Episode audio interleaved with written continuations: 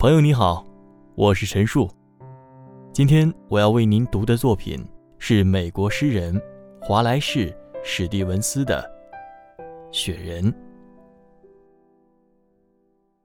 人必须去怀有冬日的心境，才能去看霜。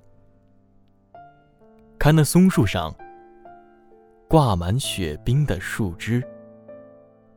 人必须长期饱受寒冷，才能欣赏披着冰雪般发丝的杜松，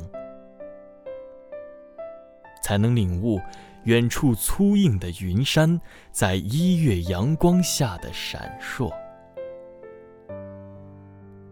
他才能不去想那蕴含于风的呼啸声。和树叶的飘零中的那份凄凉，那是大地的声音。大地刮起同样的风，在同样的荒野上吹拂。那风为雪中的聆听者所刮，它自身虚无。看不见那些不存在的，却看见那些存在的虚无。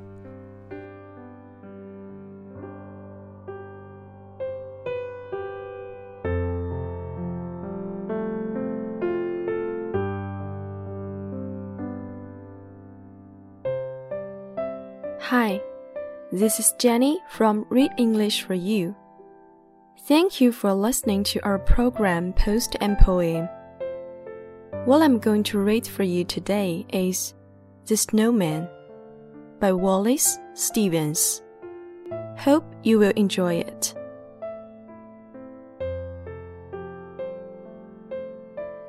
The Snowman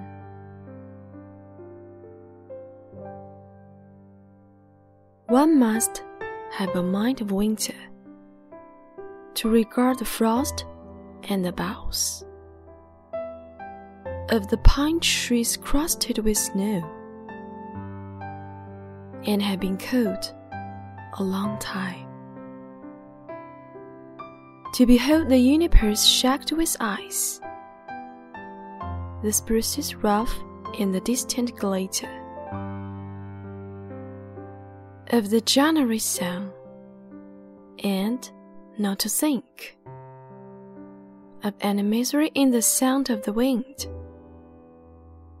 in the sound of a few leaves.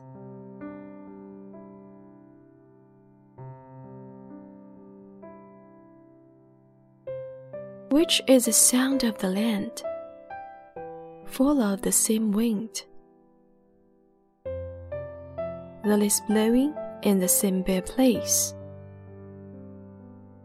For the listener who listens in the snow, and nothing himself beholds. Nothing that is not there, and the nothing that is.